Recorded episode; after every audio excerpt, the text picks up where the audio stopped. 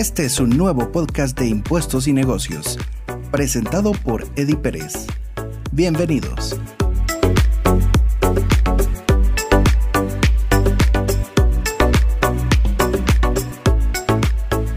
Vamos a repasar eh, rápidamente todos esos beneficios tributarios que se tienen al día de hoy para efectivamente conocer qué eh, tipo de beneficios eh, pues Guatemala como país ofrece a los inversionistas internacionales y a los ah, inversionistas locales, así que sean todos bienvenidos. Primero que nada vamos a comenzar con una de las leyes, yo diría, muy antiguas, que es la ley de Solic. Es una ley que ya tiene ya varios años en el país, hasta antes de los años 80, pero es una ley que ha retomado mucha fuerza, eh, yo diría prácticamente en el último año, porque como ustedes saben, ya fueron pues emitidas prácticamente eh, las normas eh, que regulan las zonas económicas de desarrollo, las CEDEPs como se le conoce. En ese sentido, eh, pues prácticamente lo que estamos teniendo el día de hoy es que en las CEDEPs se pueden realizar todas las operaciones económicas y funcionan como que fueran agencias SOLIC. Así es como lo deberíamos de entender de, fácil de cómo funciona una CEDEP. Una CEDEP es una zona franca, pero que cuelga de la SOLIC. Ahora, la SOLIC es que es, una zona de libre comercio denominada eh, del puerto Santo Tomás de Castilla. Y ahí básicamente lo que se le otorga a las empresas que operan en la SOLIC es una exención para la importación de maquinaria, de materiales, se les exonera del IVA y de los derechos arancelarios y adicionalmente eh, se, eh, se les permite la exoneración del 100% del impuesto sobre la renta sobre sus operaciones durante los primeros 10 años de operación. Entonces, esas empresas que se ubiquen en SOLIC o bien que se ubiquen dentro de una CEDEP, que para efectos prácticos es como una agencia SOLIC, pues básicamente van a tener esa exención. Eh, ¿Cómo funciona esto? Pues las CEDEPs no se ubican específicamente allá en Puerto Barrio, sino que se ubican en cualquier lugar del país las CEDEPs tienen que ser habilitadas y aprobadas por la SOLIC y luego las empresas que empiezan a operar dentro de esa CEDEP pues tienen que pagar un canon a la SOLIC por operar allí. Algo que es interesante es que a mí me parece que esta normativa de la SOLIC prácticamente lo que está tratando es de retomar a que las empresas pues consideren a Guatemala como un centro de distribución, tal como ocurría hasta antes del año 2015, donde muchas empresas se ubicaban en el país y luego pues desde Guatemala distribuían para toda Centroamérica o para el resto eh, de los países hacia el cono sur. Entonces me parece interesantísimo todo lo que está ocurriendo con las CEDEPS, que ese es el primer caso que estamos viendo. Algo que también tienen como exención las CEDEPS, recuerden que cuando están exentas del pago del impuesto sobre la renta, también están exentas del pago del ISO. El ISO solo se paga cuando una empresa está a pagar impuestos sobre la renta. Si una empresa está exenta de pagar ISR, entonces está exenta de pagar ISO. Esa exención ustedes la van a encontrar en la ley del ISO, específicamente en el artículo 4 y en el artículo 5 de la ley del ISO. Así que bien interesante, digamos, cuando uno comienza a explorar todo este tema de la SOLIC y de las CEDEPS, ahí me parece que es interesantísimo cómo se pueden ubicar. Por supuesto que hay muchos criterios respecto a qué operaciones están exentas de la CEDEP. De acuerdo con algunas apreciaciones de algunos este, colegas y algunos profesionales, piensan de que el 100% de las operaciones de la CEDEP están exentas del pago del impuesto. Sin embargo, desde mi apreciación muy personal, pareciera ser que la exención va dirigida a toda la operación de exportación. Como les digo, es un tema que genera controversia. Yo pienso que así debería ser porque las leyes de beneficio fiscal, pues lo que buscan prácticamente es promover el tema de las exportaciones en el país. Bueno, la segunda ley de la que vamos a hablar el día de hoy es de la ley de zonas francas. Recuérdense que la ley de zonas francas sufrió, sufrió varias modificaciones. Yo diría principalmente la más terrible que tuvimos fue En el año 2000, eh, si no me falla la memoria, fue en el año 2015 básicamente, porque Guatemala había hecho un compromiso ante la Organización Mundial del Comercio para eliminar las subvenciones a las exportaciones. Entonces, de esa cuenta, en aquel año 2015, se modificó la ley de zonas francas y la ley del 2189, que vamos a hablar un poco más adelante, que la ley de Maquila, para eliminar esas subvenciones. Por lo tanto, se eliminaron, o más bien dicho, se crearon como actividades prohibidas para desarrollar en una zona franca y dentro de esas habían una serie de actividades que se habían eliminado. ¿Qué pasó? En Guatemala, con el afán de cumplir con ese acuerdo de la OMC, redujo esos beneficios o esas subvenciones a las exportaciones, si uno quisiera llamarle de alguna manera, eh, y por lo tanto muchas empresas que estaban operando en Guatemala pues ya no siguieron operando porque ya les salía muy caro operar en el país. Sin embargo, yo siempre he dicho que cuando hay un sacrificio tributario de parte de un país, pues eh, básicamente hay otro tipo de beneficios que está recibiendo el país, como transferencia de tecnología, como la creación de mano de obra, pago de seguro social, o sea, hay una cantidad importante y también se genera un tema de consumo. En ese momento Guatemala decidió hacer esa reforma a la ley de zonas francas y, al decreto 2189 y se perdieron prácticamente miles de empleos y esas empresas que estaban operando en Guatemala se fueron a operar a otros países como por ejemplo el caso de Honduras, algunas se fueron a El Salvador y otros se fueron a Panamá. Y así es como Guatemala perdió muchísimo de inversión. Sin embargo, el año pasado pues, eh, se emitió una reforma a la ley de zonas francas donde se agregaron actividades que sí son permitidas ahora. Ahora tenemos un, yo diría, un listado bastante grande, si no me falla la memoria, son como 15 actividades que se permiten desarrollar dentro de una zona franca. Y eso viene a aliviar muchísimo el hecho de eh, atraer eh, muchísimas operaciones hacia el país. Aquí lo interesante es qué tipo de operaciones ahora se permiten realizar en una zona franca.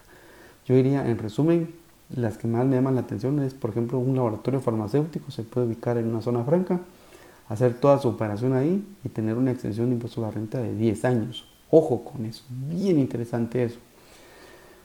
También está eh, la manufactura, ahí en la manufactura encontramos para hacer sopas, eh, encontramos para productos alimenticios, también encontramos temas de electrodomésticos, también encontramos para calzado, para la industria del calzado, también tenemos una, una extensión interesante ahí para realizarla en zona franca. ¿Cuál es la diferencia entre una zona franca y una SOLIC? Pues que la SOLIC es una entidad semi-privada porque tiene una participación del Estado y en una zona franca es una zona franca privada, o sea, es de capital, eh, como valga la redundancia, es privada, ahora es de la iniciativa privada. Entonces, hay más zonas francas. Entonces, se pueden ubicar en una zona franca y desarrollar esas nuevas actividades. También aquí dentro de nuestro canal Impuestos y Negocios ustedes van a encontrar que efectivamente pues ahí hay una serie de, conceptos que hemos desarrollado de actividades que se pueden llevar a cabo en una zona franca. También puede estar el ensamblaje de automóviles, eso me parece también interesantísimo, porque yo creo que también se puede ser un atractivo para ubicar, eh, pues probablemente en el futuro, algún tipo de fábrica en Guatemala, que eso podría traer también más mano de obra y más inversión hacia el país. Así que me, me parece interesante lo que está ocurriendo con esa ley de zonas francas, porque definitivamente eso puede generar una mayor cantidad de inversión. Entonces, ¿qué exenciones hay en la ley de zonas francas? Pues parecidas a, las exenciones que tiene la ley de SOLIC, y es la importación de materias primas exentas del pago, bueno, suspendidas del pago del IVA y, exentas del DAI, también eh, de materiales para la construcción, aunque se supone que cuando uno entra a una zona franca ya está construida solo para entrar a operar. Pero también de inventarios, repuestos, pues también eso está exento. Y uno de los más buscados es la extensión del impuesto a la renta, que también tiene una duración de 10 años. Y también durante ese tiempo que la empresa está exenta por eh, el impuesto a la renta, también está exenta de pagar el ISO. Solo mucho ojo en la ley de zonas francas y claramente se indica de que si la empresa tiene transacciones con entidades nacionales, esas transacciones con entidades nacionales sí tienen que pagar impuestos sobre la renta. Ahí sí se hace una aclaratoria específica de que definitivamente esas transacciones sí están sujetas al pago del impuesto. Entonces ahí tenemos que llevar, como diríamos coloquialmente, una segmentación de estados financieros con transacciones exentas y transacciones grabadas para que nos dé un gran total de ese estado de resultados y se pagará impuestos sobre la renta únicamente sobre la porción de operaciones locales. Eso sí claramente lo dice la ley de zonas francas. Entonces me parece interesante conocerlo porque sí definitivamente eh, puede haber alguna oportunidad ahí para desarrollar negocios en Guatemala que definitivamente hay que tenerlos dentro de esa agenda. Bueno, y hasta este momento hemos conversado sobre dos normas, ya hablamos de la ley de SOLIC, también hablamos de la ley de zonas francas, y ahora lo que me parece interesante es que hablemos del decreto 2989. Si bien es cierto, el decreto 2989 se quedó con las últimas reformas que se hicieron por aquel año 2015 por el tema de las subvenciones de la OMC que les acabo de comentar, se quedaron dos actividades como exentas del pago del impuesto sobre la renta, con la ley de Maquila se pueden ubicar la empresa textil, o sea, todo lo que se dedica a manufactura textil, eso puede tener la exención de 10 años. Y también los call centers. Los call centers en Guatemala no tenían una legislación específica, pero a partir de ese año 2016 ya tenemos una norma que claramente lo dice. También pueden estar ahí los centros de servicios compartidos, me parece interesantísimo eso. Y entonces de esa manera o de esa cuenta uno puede buscar esa exención. Recuérdense también que dentro de la ley de Maquila está el resto de regímenes suspensorios que se pueden utilizar para el desarrollo. Esos no han sido derogados, como el régimen de admisión temporal, por ejemplo. El régimen de admisión temporal, ese no se puede eliminar porque ese nace en, la ley, eh, nace en el Cauca y está reflejado dentro de la ley de Maquila. Entonces, el régimen de admisión temporal sigue, el régimen de evolución de derechos siguen, el, rey, el régimen perdón, de, de, exportador con devolución eh, de derechos también sigue. O sea, todos esos regímenes suspensorios, porque son regímenes suspensorios de pago de impuestos, siguen vigentes. ¿Qué es un régimen suspensorio de pago de impuestos? Pues recordemos que en el caso de una maquila se trae materia prima para Guatemala, se ensambla, se le agrega el valor agregado y luego, valga la redundancia, y luego se exporta. Bueno, se reexporta realmente porque esas materias primas jamás son propiedad de la entidad guatemalteca. Entonces, en ese ejemplo tan particular, eh, el régimen suspensorio es que entra esa materia prima a Guatemala, pero no paga impuesto a valor agregado y no paga derechos arancelarios porque hay un compromiso de reexportarla fuera del país. La ley de Maquila establece que hay un año para liquidar esas pólizas de importación temporal que se hicieron. Sin embargo, si hay una porción de esa producción que se vende al mercado nacional, entonces se tiene que pagar el IVA y el derecho arancelario proporcional sobre esas materias primas que se utilizaron para venta en el mercado nacional y así es como se deben de liquidar esas operaciones. Entonces, interesantísimo cómo funciona la ley maquila. Y en el caso de los call centers, ellos pueden importar maquinarias, equipos, repuestos, eh, todo lo que esté detallado dentro de la resolución que debe tramitarse ante el Ministerio de Economía. Algo que es importante aquí resaltar es que en el caso de la SOLIC el proceso de calificación se hace ante la gerencia de SOLIC. En el caso de una zona franca, el proceso de calificación se hace ante el administrador de la zona franca. Y en el caso del 2989, el proceso de calificación se hace ante el Ministerio de Economía. Ahí son grandes diferencias que tenemos que tomar en cuenta en cuanto a a los tiempos y a los procesos que vamos a seguir para buscar una exención. Entonces, de esa cuenta ya vamos abordando tres leyes de beneficio fiscal. Quisiera comentarles una adicional que recién me ha tocado comentar en un podcast que hicimos con, unos, con los amigos de Visual Car relacionado con el tema de la producción de energía en Guatemala.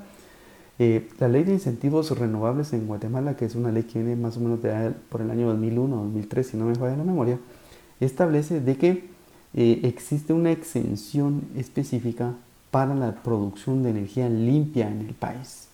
Esa producción de energía limpia, que es a través de recursos hidrológicos, a través eh, de, procedimientos solares o a través de procedimientos eólicos o bien a través del tema de la geotermia o de cualquier otro proyecto que autorice el Ministerio de Energía y Minas, podrán calificarse y podrán tener la exención de impuestos sobre la renta de 10 años. También ahí hay una exención interesante. Y adicionalmente también tienen la exención del IVA y de los derechos arancelarios para la importación de la maquinaria, materiales de construcción, repuestos y todo lo que necesiten para montar la planta de energía. Aquí lo interesante es que se monta la planta de energía en Guatemala, pero no importa a qué país se le venda. Se le puede vender al mercado local o al mercado internacional. Y eso también es un tema interesantísimo. Algo que hay que tomar en cuenta es que estos proyectos hay que tener cuidado porque también hay un tema social que cumplir, porque si fuera, por ejemplo, una hidroeléctrica, hay que sensibilizar el proyecto con las municipalidades, con las eh, poblaciones que se pueden ver afectadas para eh, definitivamente obtener esa aprobación y que pues todo se maneje de la mejor manera. De lo contrario, sí puede existir algún tema que puede generar controversia para las empresas, tal como lo hemos visto que ocurrió en algunos proyectos eh, productivos. Pero algo que me llama la atención es que entonces, si ustedes se dan cuenta, Guatemala ya está teniendo esa apertura para regresar a tener, digamos, promoción de la actividad comercial, que sería a través de la ley de SOLIC, a través de la CEDEPS, producción comercial a través de la ley de zonas francas. También tenemos el tema, bueno, producción comercial también en la, la CEDEP también se puede tener procesos productivos. En el caso de la ley de Maquila, tenemos textil y call centers y también tenemos en este caso la ley de incentivos de energía renovable, donde estamos viendo que también el sector de energía tiene un mecanismo de gozar de una exención específica. Y luego tenemos otras leyes que, digamos, van dirigidas a sectores específicos donde, donde también todavía existen exenciones de impuestos sobre la renta.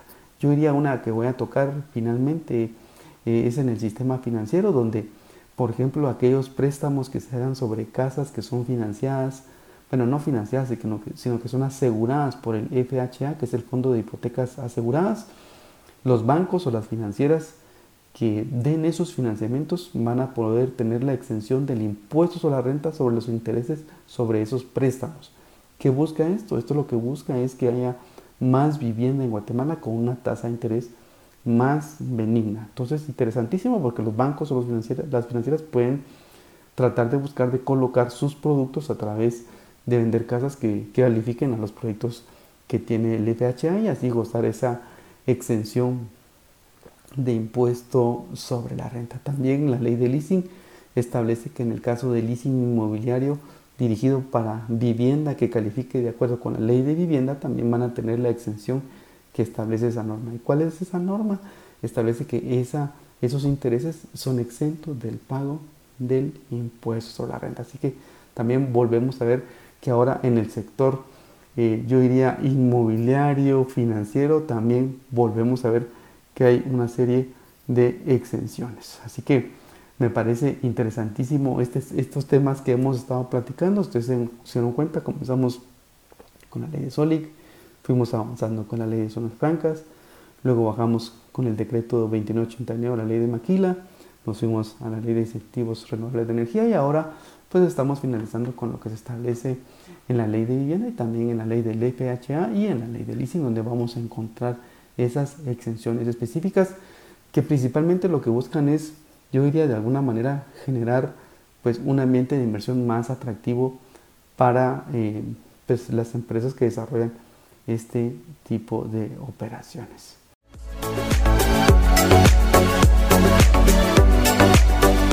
Gracias por escucharnos.